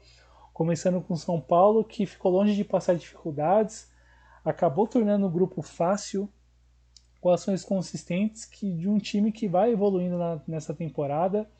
É, tem a questão das Copas, o andamento da Copa do Brasil é algo que também chama atenção, que orienta a atenção do, do, dos comandados do Orival Júnior também mas que conseguiu tornar um grupo que tinha algum potencial de dificuldade mais fácil, porque é, a campanha sem sofrer gols é algo que importa, pensando no somatório de pontos, foi a melhor campanha nessa fase de grupos com 16 e com atuações muito consistentes, como um visitante, uh, como foi contra o, o, o Tigre, ainda com o Rogério Ceni, uh, com vitórias muito sólidas, principalmente o 5 a 0 sobre o Tolima, a forma como a equipe jogou muito bem, como conseguiu é, anular todos os pontos fortes do adversário e talvez apresentar um dos melhores, uma das melhores atuações do time na temporada. E vai com muita força para as oitavas de final, vai com embalo pelos bons resultados recentes e com uma atenção muito elevada, já que a, a competição entra em um outro estágio agora e com uma dificuldade maior vistas quem vai enfrentar agora, que é o São Lourenço nas oitavas de final. Eu passo a pelota para te falar do Fortaleza, que é outra força importante nessa fase de grupos, que dominou um grupo que se imaginava maiores dificuldades e conseguiu tirar de letra. Realmente, foi, e, e um grupo que o Fortaleza parecia que ia ser uma batalha entre dois e foi entre três, né? O Palestino luta até o final com o São Lourenço e mostra que o grupo não era também tão fácil assim. E o, e o Fortaleza performou de maneira quase perfeita, né? E mostrou fácil, força em vários cenários dessa fase de grupos, né? Classificação antecipada com dois jogos por fazer. E é um time que acho que vem muito forte, né? Até por não não ter a frente da Copa do Brasil, e pelo, pelo jeito, obviamente, como ele é bem treinado, é um dos times mais bem treinados do Brasil, né? É um elenco que é muito bem potencializado, né? Ele pode não ter as melhores peças, mas elas são bem potencializadas. E que trouxe bastante gente, né? Até agora para né, nessa janelinha que tivemos.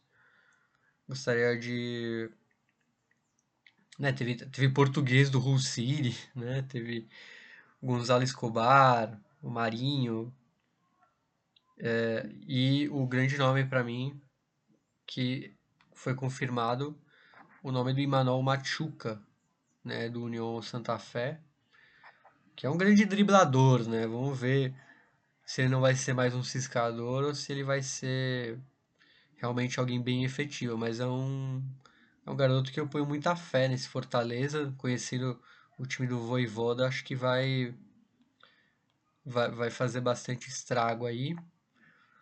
E, vai machucar os adversários. Vai machucar, né? Ele... E, o, obviamente, né? Os caras de sempre, né?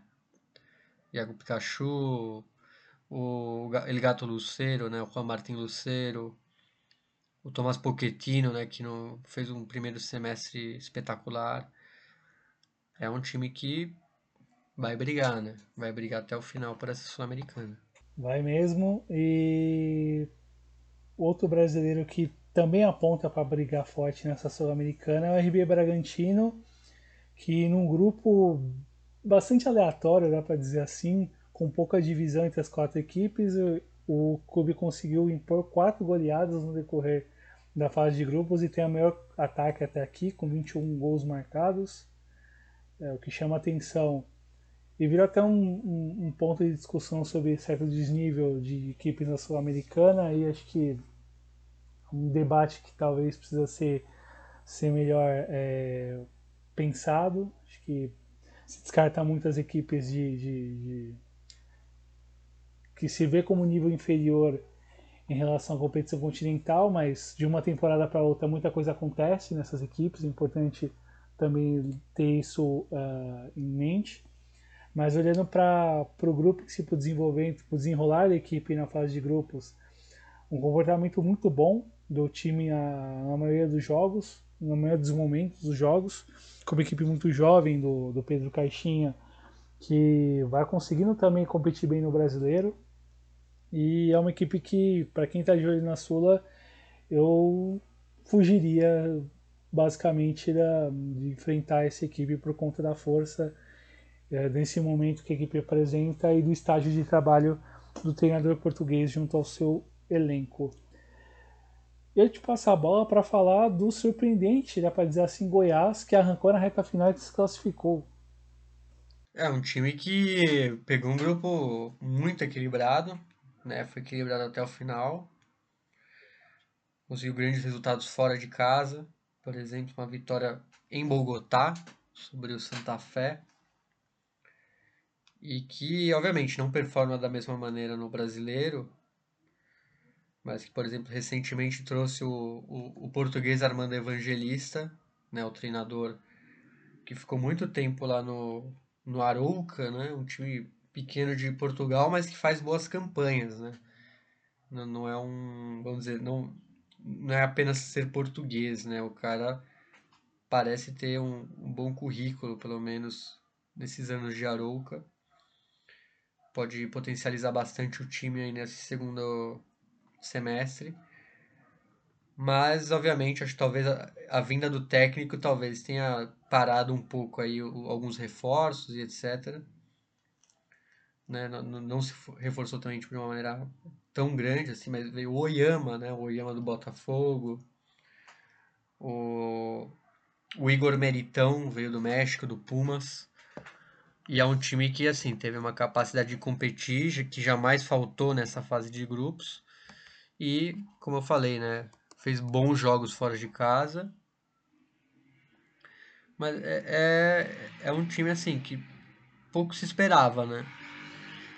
Então, não sei como vai ser agora. E justamente pega o Estudiantes, né? Um time que, assim como o Bragantino, não teve oposição, né?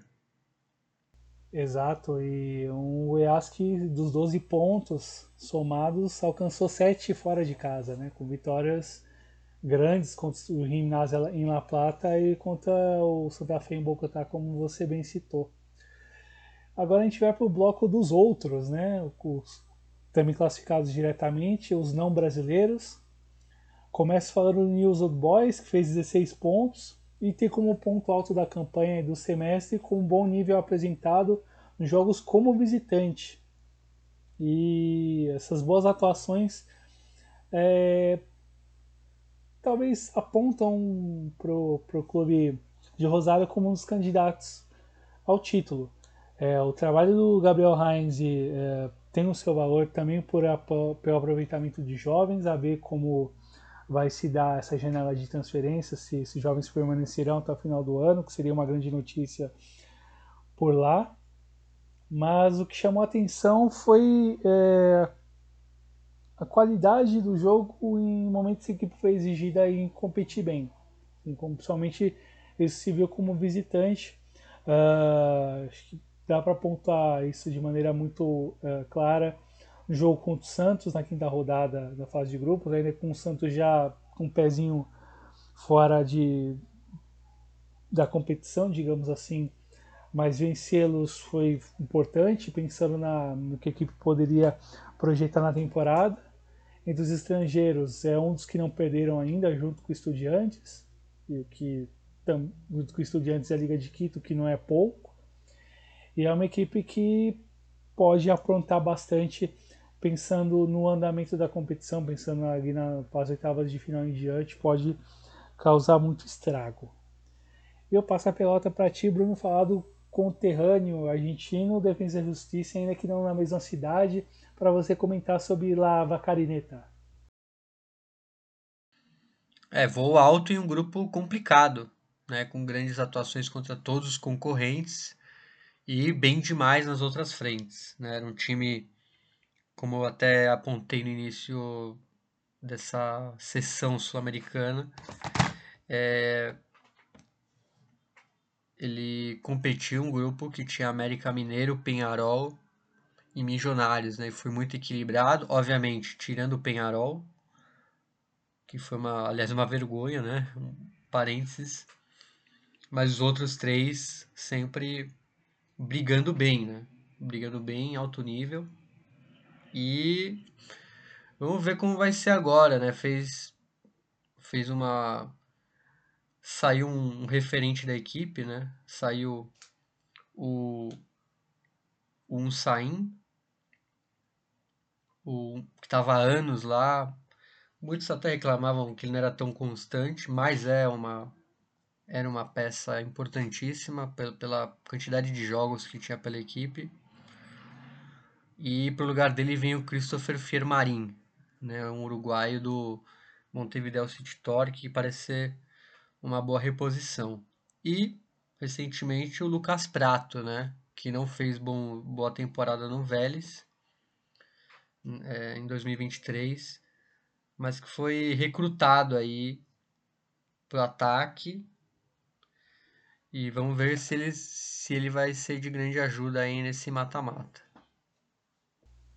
E é um defensa que tá vivo em todas as frentes, pois terminou bem a temporada no, no, na, no Campeonato Argentino, na Liga Profissional, terminou na quinta colocação.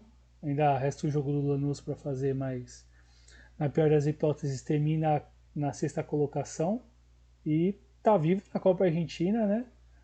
Tem, ainda vai jogar as oitavas de final, que deve acontecer para lá do mês de agosto. Ainda aguarda o, o vencedor do duelo entre Estudiantes de Rio Quarto e Banfield. É, enfim, é uma equipe que vale a atenção. Já venceu a Sul-Americana em 2020 e tem toda um pouco de expertise na competição e pode causar muito estrago para quem for enfrentá-lo. Falamos agora do de quem não é brasileiro argentino, dos digamos os outsiders, digamos da competição.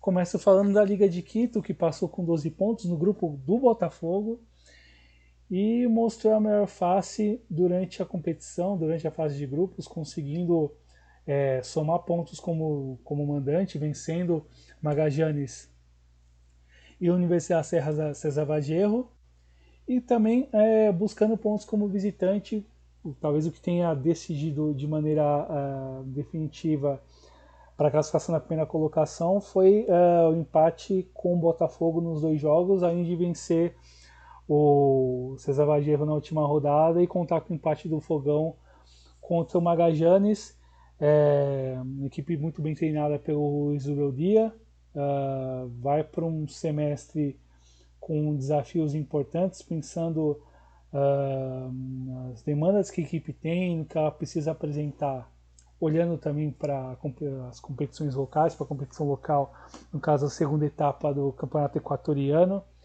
e onde ele aposta bastante em uma boa campanha e no título, obviamente, e conseguiu uh, mostrar bons momentos, uh, deve manter os seus jogadores mais importantes, sobretudo o Alexander Alvarado, que é um jogador ali jovem e com, com muito talento que a gente já abordou no guia da Sul-Americana lá no começo da, do ano. E eu passo a pelota para ti, Bruno, falar do Guarani, do Aborigen, que superou um grupo bastante equilibrado, que foi mal na apertura, foi mal na apertura, vai, no Paraguai, mas foi, digamos, oscilante, mas que mostra a sua melhor face e as suas credenciais nessa Sul-Americana e passou de fase, meu caro. O que pode nos dizer, meu querido paraguaio? Foi um grupo bem complicado mesmo, né? Huracan, Emelec, Guarani e Danúbio, né? Qualquer um dos quatro poderia ter passado. E foi o único a vencer como visitante no grupo, né? E só por isso já, né, ele, ele já, ele já subiu um, um degrau aí nesse grupo. É, obviamente, um time, como você falou, nada especial, a gente pode falar assim. Mas, por exemplo, tem grandes jogadores, por exemplo, o Federico Santander, né, que é um cara muito experiente, o Gaston Rio Romero, Nestor, Nestor Camacho. Então, um time que realmente se esperava tinha uma certa expectativa, né? E muita experiência aí. E vamos ver como ele ele ele continua na competição, né? Pois é, o Guarani treinado pelo filho do, do, do Nery Pompido, né? O Juan Pablo Pompido. O Nery pai foi treinador do Olímpia, campeão da América pelo Olímpia há 20 anos atrás, completou recentemente a, a vitória do Olímpia sobre o São Caetano naquela final daquela Libertadores. O Juan Pablo Pompido vai seguindo o, o caminho do pai. Bom trabalho no futebol paraguaio. Uh, vamos agora dar uma olhada para os jogos dos 16 avos de final. Falamos um apanhado de cada jogo. Uh, equipe que veio da Libertadores, o terceiro colocado na fase de grupos da Libertadores de cada grupo, com o segundo colocado na fase de grupos da Sul-Americana. E vamos começar falando do Sporting Cristal e Emelec, o jogo de ida, vitória do Emelec como visitante por 1 a 0 e na volta empate em 0 a 0. O placar agregado refletiu o equilíbrio esperado, mas se viu duas, duas propostas distintas durante 130 minutos de confronto. Prevaleceu a força defensiva do Bombijo, as boas defesas de Pedro Ortiz, sobretudo no segundo jogo, e o talento de José Ceballos Júnior, autor do gol da vitória no jogo de ida, José Ceballos Júnior, que, não se engane pelo sobrenome, é filho de José Ceballos, histórico goleiro equatoriano, meu caro. Passa a pelota para você comentar do confronto entre Corinthians e Universitário. Bom, falar do Corinthians Universitário, foi 1 a 0 o jogo da ida em São Paulo pro Corinthians e a volta em Lima, 2 a 1 pro Corinthians, né? então 3 a 1 global no agregado. Vitórias com bom comportamento nos dois jogos por parte do Corinthians, apoiada na qualidade de vários garotos que pedem passagem no time titular. Matheus Araújo, Guilherme Biro, Felipe Augusto, que são alguns dos bons nomes para melhorar o cenário do time em 2023. É, Aí foi, acho que surpreendentemente, acho que uma, é, foi um. Esse, essa molecada mostrou muita, muita garra, né? Acho que boa parte da torcida não esperava, talvez. Né? É jogos para pegar casca, né? Foi um ambiente terrível, né? Que se criou também por conta de todo o, o aspecto fora das quatro linhas, né? Por conta do é, preparador físico do Universitário, né, com gestos racistas. Depois o time bancou ele, né, o Universitário. Então se esperava um clima horrível para a volta. E se deu algumas confusões, mas no fim deu tudo certo né, para o Corinthians. Exatamente. Falamos agora de um outro confronto envolvendo argentinos e equatorianos. Barcelona venceu o Estudiantes por 2 a 1 No jogo da volta, Estudiantes 4, Barcelona 0. Um dos bons confrontos dessa fase, que teve um Barcelona competindo muito bem no jogo de ida, mesmo com o treinador interino, e já no jogo, segundo jogo tudo mudou. As desatenções coletivas e a qualidade da equipe treinada por Eduardo Domingues fez a diferença e pode ser importante, pode ser fundamental para a equipe chegar ainda mais longe na competição continental. Muita atenção aos estudiantes, para quem está de olho nessa Copa Sul-Americana, meus caros. Eu passo a pelota para o Bruno falar do confronto entre argentinos e colombianos. É, e que começo, hein, do Diego Lopes no Barcelona. Exatamente. É, só não teve um começou, teve um péssimo ano passado com a Laú e agora começou com esse essa goleada, né, sofrida no Barcelona. E o Barcelona que recebeu também entre os reforços o Jesus Trindade, volante do Uruguai do Curitiba, que também estava envolvido no esquema de apostas aqui no Brasil. Pois é. Mais uma aposta, né, do, dos times da América do Sul. Vamos ver, né? Apesar que todos, todos pegaram, né? Quase, né? O Lomônaco também foi pro, pro Tigre, né? Sim, que estava envolvido no caso. Sim. É, bom, voltando para falar do DIN, né? Do Independiente Medellín contra o São Lourenço. Primeiro jogo em Medellín 1 a 0 para o São Lourenço e a volta na Argentina 2 a 0, agregado de 3 a 0. Outro confronto equilibrado, como se esperava. Se apresentou assim durante boa parte dos dois jogos. Na ida, o Jim estreava o treinador Alfredo Arias, que faltou, mas faltou maior precisão dos homens de frente. O que não faltou a Adam Bareiro, que, fez, que faz grande temporada pelo Cuervo, esse atacante paraguaio. Então, é isso? São Lourenço com bom que segue performando bem desde a chegada do Rubem Dario Insua. E como equipe jovem, é, vai passar por mudanças, está passando por mudanças agora nessa janela do meio do ano. Já perdeu o Federico Gattoni, que é um, que é um dos bons laterais é, revelados no futebol argentino. Enfim, já tinha sido negociado, mas a, a, a ida para a Europa aconteceu agora. Von Bergar também. Nomes, Sim, sim, o Von Bergar também saiu. O Adam Bareiro é ventilado também para mudar de clube, fazendo um grande ano, é um dos artilheiros do. É o artilheiro do time na temporada e o artilheiro da Sul, um dos artilheiros da Sul-Americana com cinco gols. É, é uma equipe que, para quem está acompanhando, para quem está curioso em conhecer, é, a gente abordou um pouco no guia e reforça agora, é uma equipe com uma solidez defensiva muito interessante. Talvez reforçada pela grande temporada do Augusto Bataja, goleiro e capitão da equipe, goleiro que revelado pelo River Plate, que passou as suas últimas temporadas no futebol chileno. Uh, tem uma equipe defensivamente muito sólida, uh, fatalmente vai perder mais, algum, mais alguns outros nomes até o final da janela, mas olha com muita atenção a Sul-Americana. Vem de boa campanha no, na Argentina, uma equipe que dificilmente perde. Vem embalado também na classificação para fazer oitavas de final da Copa Argentina.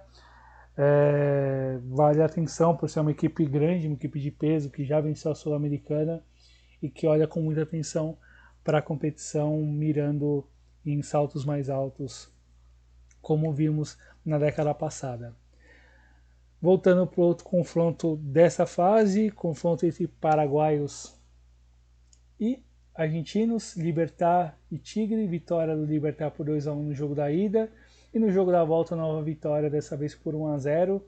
E havia a sensação de que o favoritismo era dos paraguaios e no jogo de ida ela se confirmou com a vitória de virada do Gumo Amarelo. O Tigre, que já vislumbrava a despedida do seu artilheiro Mateo Reteg, competiu como pôde, mas faltou maior contundência nas chances que teve. É um Tigre que vai com mudanças importantes para o segundo semestre, sem seu artilheiro, sem jogadores importantes, com vai com algumas mudanças. E um Libertar que segue muito forte, de olho em avançar e avançar para além nessa Copa Sul-Americana. Bruno, eu passo para você falar do confronto entre o Patronato do Paraná e o Botafogo do Rio de Janeiro. Bom, Patronato e Botafogo na ida lá na Argentina 2 a 0 para o Botafogo e na volta no Rio de Janeiro 1 a 1, né, um 3 a 1 no global. É, a aposta botafoguense em um time misto para o confronto contra o Patronato tinha a ver com o cenário do time em 2023. Contra um adversário que ainda luta para se classificar para o reducido da Primeira Nacional, que é a segunda divisão da Argentina, jovens que integram o elenco do Fogão foram o bastante para vencer. Então, realmente o Botafogo não teve não, não teve um adversário, vamos dizer, à altura. Então, mesmo assim, não passou nenhum sufoco, mesmo com um time bastante jovem. Exato, partimos agora para falar do único confronto entre aspas nacional, que foi o confronto entre Nublense e Audax Italiano, as equipes chilenas. No jogo de ida 0 a 0 e no jogo da volta, Nublense venceu o Audax por 1 a 0. Um jogo que tinha sido adiado por conta das chuvas, foi realizado no dia seguinte ao que tinha sido marcado e vencido pelo Nubli, que teve um único confronto nacional, é o equilíbrio deu tom e foi o único dos jogos de ida sem gol no confronto. E no jogo da volta, com as consequências da chuva forte no dia anterior, os comandados de Jaime Garcia se deram melhor no gol solitário de Byron Oyarso e um Yublense que dá sinais de que pode competir ou até um certo limite, até um certo nível, pensando no andamento da competição. Mas o destaque que vale é também para um outro confronto com chilenos e um destaque importante olhando para o peso da derrota, né, Bruno? Exatamente. Vamos falar de Colo-Colo e América Mineiro. A ida 2 a 1 para o Colo-Colo em Santiago e a volta em Minas 5 a 1 para o América Mineiro, né, um 6 a 3 no global, no agregado e a meta era classificar para a fase seguinte e acalmar a pressão, né, no caso do Colo-Colo. E na ida o Cacique foi melhor para um golaço, atenção para um golaço do Léo Rio, mas o gol do visitante manteve as chances. E já em Minas, o primeiro tempo brilhante do Coelho e a pior derrota da história do Colo-Colo em Sul-Americanas. E que para mim foi talvez o maior vexame que eu lembro do futebol chileno até, né, em competições de clubes internacionais. É, muito por, por, por tudo, né? Não desmerecendo o América Mineiro, né? Que para mim é um time que é, é, eu acho ele muito bom e que a tabela do brasileiro não reflete o que é o time, né? Pode estar em último na zona de rebaixamento, mas também era um time que, se tudo desse certo, deveria estar tá pelo menos no meio da tabela. Né? Mas aí acho que tem muito a ver também que é um time que tá, brigando em várias frentes, né? A Copa do Brasil, Sul-Americana e Brasileirão, né? Agora só tem duas competições, vamos ver se esse segundo semestre vem a melhor esperada, né? Exatamente, meu caro Bruno. Vamos a falar agora dos chaveamentos das oitavas de final, agora olhando para as definições, para já, para já definições dessa etapa. Começamos os jogos da terça, dia 1 quarta, dia 2 e quinta, dia 3. Os jogos da terça-feira, abrindo essa etapa da competição, começamos com Libertar e Fortaleza, jogo da ida dia 1 o jogo da volta dia 8, também numa terça-feira, ambos os jogos às 19 horas. Eu acho que passa Libertar, Bruno, e você? Entre Libertar e Fortaleza? Ousado, hein, eu acho. eu. Eu vou com o Fortaleza. Certo, partindo para o outro jogo do mesmo dia, às 21 horas teremos Emelec e Defensa e Justiça, o jogo da volta no dia 8 também no mesmo horário. Creio que passa Defensa e Justiça sem, muitos, sem muitas dificuldades. E você, meu caro? Também vou com Defensa. Certo, vamos agora para os jogos de quarta-feira, às 19 horas. Dia 2, Estudiantes e Goiás, jogo da volta uma semana depois do dia 9. Creio que passa Estudiantes com dificuldade. E você? Estudiantes. Eu acho que não vai ter muita dificuldade. Isso é de falar que também no dia 1 temos o confronto entre o Corinthians e o Newells. Pois é, acabei pulando, meu caro. Dá o seu prognóstico primeiro. É complicado, né? Mas acho que eu vou com o Newells pelo como eu penso que o Corinthians vai lidar com a competição. Né? Eu acho que talvez não, não, não leve tanto a sério, não sei. Então imagino que o Newells possa se aproveitar disso. Acho que da Newells também com alguma dificuldade nas penalidades.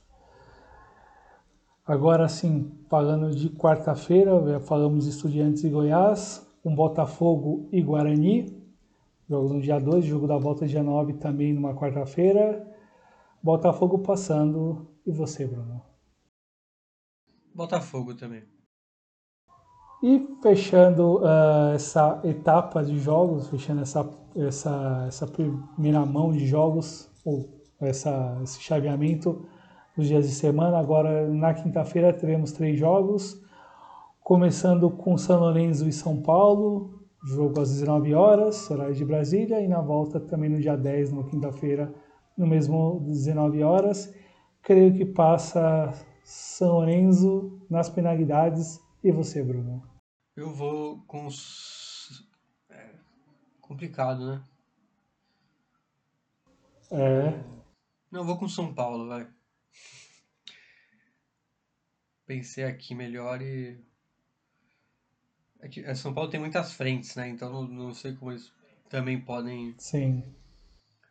Então, mas, mas tudo bem, vai. vai com São Paulo. Uh, confronto entre brasileiros às 21 horas, no mesmo dia, entre América Mineiro e RB Bragantino, jogo da volta exatamente uma semana depois, também no mesmo horário. Creio que a América passa nos pênaltis. E você, Bruno? Eu vou nessa também. O América, para mim, é um time de mata-mata, né? Acho que ele é bem. Que ele vai vir bem. Cascudo para isso. E outro confronto, fechando em Ublense e Liga de Quito, jogo às 21 horas, horário de Brasília. E na volta, uma semana depois, também às 9 horas, creio que passa a LDU com alguma tranquilidade. E você, Bruno? Também, mesma opinião.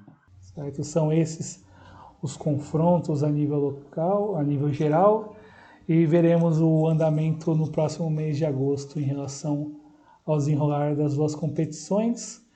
É, tivemos o campeão, né, que a gente abordou na última, no último programa falando das competições nacionais, dando um giro nas competições nacionais. Falamos de um campeão, o último campeão que faltou falar, que foi do Milionários, que foi o campeão do torneio Apertura na Colômbia, e a 16ª estrela chegou ao clube da capital, com o clube vencendo o título no final de junho, após vitória sobre o Atlético Nacional nas finalidades máximas, e a conquista ajuda a fortalecer o trabalho do técnico Alberto Gameiro, que já venceu o caneco anteriormente por Boyacá Chicó e Deportes Tolima. É, Gameiro chegou ao clube capitalino no começo de 2020 com a expectativa de repetir o sucesso alcançado no Deportes Tolima já que no comando dos Pirraus conduziu a equipe para o seu melhor momento da história, com títulos conquistados e grandes campanhas, além de ser quem mais treinou o clube, com 303 jogos. A expectativa era de chegar aos títulos com um trabalho voltado ao fortalecimento do plantel, mas os resultados nos torneios eliminatórios, como as derrotas para o Deportivo Cali na Sul-Americana e para a Aliança Petroleira na Copa Colômbia, ambas nas penalidades, além da queda na fase de classificação do campeonato e a derrota na repescagem para a vaga na Sul-Americana quase colocou tudo a perder. A confiança no trabalho por parte da diretoria foi um trunfo importante para os desafios em 2021. O time avançou muito bem na apertura, mas foi batido pelo Deportes Tolima na final. O mesmo Tolima que foi o algoz da equipe no quadrangular semifinal do torneio Clausura, que ficou com a vaga na final por um ponto à frente da equipe, que fez a segunda melhor campanha na tabela acumulada da temporada. Mesmo com a queda na Copa Colômbia e novamente para o Alianza Petroleira, a base se conformou nessas derrotas. O retorno na Libertadores em 2022 acabou cedo com derrota para o Fluminense na segunda fase pré, mas as boas campanhas era mais um sinal positivo para a equipe, que já contava com uma base que pouco mudava de temporada para temporada. Novas quedas no mesmo quadrangular semifinal, sendo que no finalização dependia de uma vitória simples sobre o maior rival, Independiente Santa Fé, já eliminado, para chegar à final, e o título da Copa Colômbia, conquistado com autoridade sobre o Júnior, serviu também como um, atento, um alento muito importante quatro anos depois do último título, que tinha sido a taça da Superliga de 2018. Mas o objetivo era o campeonato e em sua quarta temporada e com time coeso, despontava como um dos grandes favoritos ao título local, em meio às mudanças e inconstâncias dos outros gigantes do futebol colombiano. A sequência de trabalho oferecia um norte e assim se viu no decorrer do semestre, Dentro da zona de classificação para a fase final desde a sétima rodada, chegou à fase dos quadrangulares semifinais e dominou num grupo com os competitivos Independiente Medellín e América de Cali, além do surpreendente Boyacá Chicó. E garantido na final, diante do Atlético Nacional, mostrou a faceta competitiva que tanto se viu nesse ano e conseguiu fazer tornar-se vitória.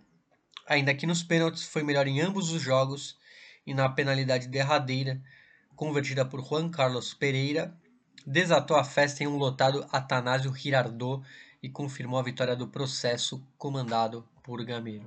Processo que passa pela construção e manutenção da base, dos reforços para a temporada. Três deles jogaram a final. São eles Daniel Giraldo, Jorge Arias e o artilheiro do finalização da temporada passada, Léo Castro.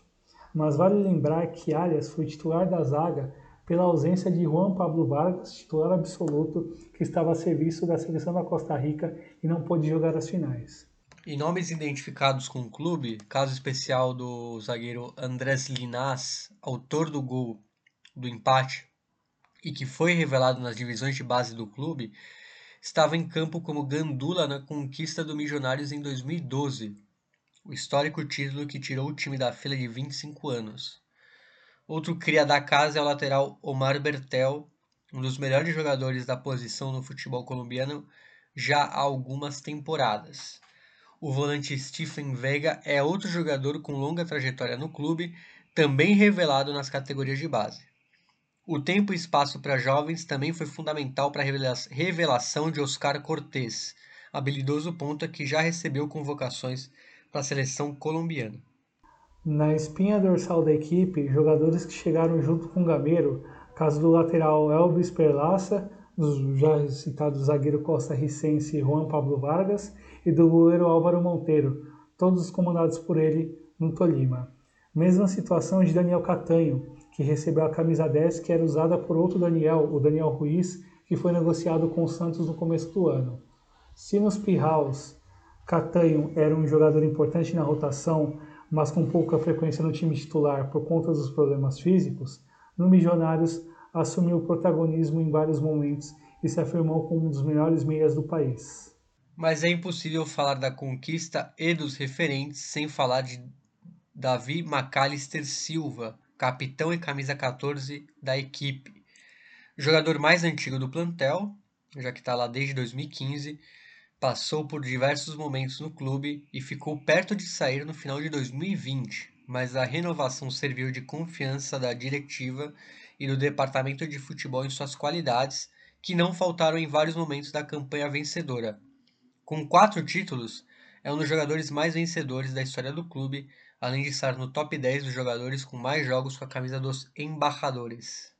Vale lembrar que com o título o clube já tem vaga assegurada na fase de grupos da Copa Libertadores do ano que vem.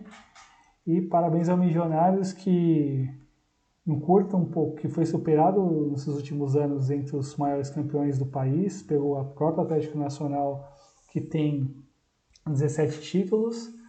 uh, encurta um pouco a distância em relação a um grande rival de Medellín e mostra a importância de se confiar no trabalho de longo prazo, algo que é um pouco raro de acontecer no país, no futebol colombiano sobretudo, e no Milionários que mostra boas perspectivas pensando no futuro, com bom trabalho de base, com bom trabalho de prospecção, com atenção em jogadores da liga local, com fortalecimento da base, com a confiança do trabalho de um grande treinador que é o Alberto Gameiro, e como isso é algo importante pensando na condição da equipe, nas, nos desafios locais e internacionais, ainda que não tenha superado a fase de grupos da Copa Sul-Americana, meu caro Bruno, que você tenha a comentar um pouco mais dos embarradores campeões da Colômbia. Ah, é sobre o embarrador em si, os embarradores, é, acho que não, não tem muito a agregar, mas sim, obviamente, parabenizar pelo, pela manutenção do Gameira. Tem momentos que parecia ser insustentável. É, sobre a partida, né, eu vi o segundo jogo, né, e foi foi nos pênaltis, mas de uma maneira meio né, os próprios narradores estavam falando que se o Atlético Nacional vencesse, seria a maior injustiça da história do futebol colombiano, né? Porque o Nacional não jogou nada as duas partidas, né? E na segunda partida ainda tivemos é, pela primeira vez eu vi claramente um golpe de estado, né? Dos jogadores contra o Paulo Autuori, né? O Paulo Autuori tentou fazer umas três substituições em campo, só que os líderes do elenco, né, o Dorlan Pabon, junto a outros jogadores, é, falavam que tal jogador não ia entrar. E o Paulo Torre teve, as três vezes que foi fazer substituição, ele teve que trocar os jogadores que iam entrar, porque o Dorlan Pabon e os outros jogadores não deixaram ele, ele substituir. Né? Ficou até insustentável é, a situação do Paulo Autuori, porque ele realmente não tinha nenhuma liderança mais. E realmente eram cenas incríveis, assim, né? O, o árbitro com os jogadores do lado, né? O, o quarto árbitro com a plaquinha. E os jogadores fazendo não, né? E, não, e realmente não saiu nenhum jogador que ele, que ele pediu para ser substituído. Então você vê que foi um caso gravíssimo, né? De uma insurgência aí dos jogadores contra o Paulo Autuori realmente não ia dar para ganhar esse, esse título. Pois é, meu cara, bem observado. Isso chamou muita atenção para quem estava acompanhando o jogo. Enfim, algo que também gerou muitas dúvidas e muitos questionamentos sobre a permanência do autor até aquela altura. E assim encerramos a edição de hoje do nosso programa, programa de três anos, com cobertura copeira, com outras informações que tais, Bruno. Dê suas considerações finais após esse programa, meu caro. É bom, bom, bom fazer mais uma edição, né? Três anos, né? Lembrando isso. E com muita informação e é muito bom repassar né, o que a gente consegue juntar de, de informação para vocês. Então, é isso, né, meu caro Douglas? É isso mesmo, meu caro Bruno. Seguimos capinando o nosso lote com o nosso querido podcast. E vamos que vamos, meus caros.